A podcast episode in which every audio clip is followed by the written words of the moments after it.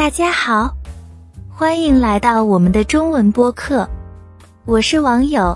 今天我们将一起谈论一个上班族关注的话题——远程办公。希望你们会喜欢。远程办公是指员工可以在不同的地理位置工作，而不必亲自到公司的办公室。这种工作模式通常依赖于互联网和数字技术。使员工能够远程访问工作所需的信息和工具。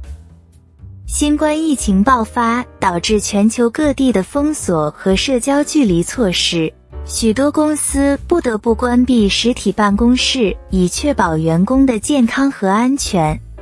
这促使了许多组织转向远程办公，以维持业务的正常运作。远程办公模式带来了许多好处。员工可以在任何地点工作，不再受限于特定的地理位置。对于一些员工而言，远程办公环境可能更为安静和舒适，减少了在传统办公室中可能存在的干扰。这有助于提高工作效率和生产力。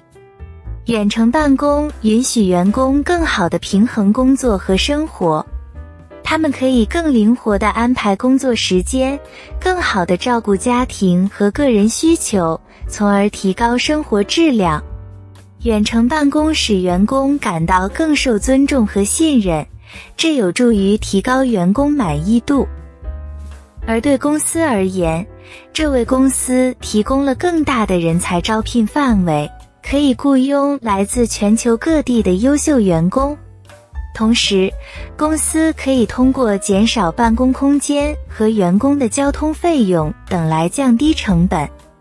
尽管远程办公有许多优点，但也存在一些潜在的弊端和挑战，如在远程办公环境中，面对面的沟通减少，可能导致信息流通不畅、误解增加以及团队协作的困难。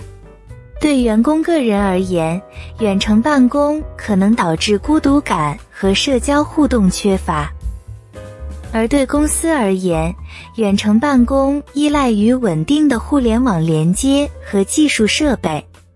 网络问题、软件故障或设备故障可能影响员工的工作效率，导致生产力下降。公司管理者可能面临更难以监督员工的挑战。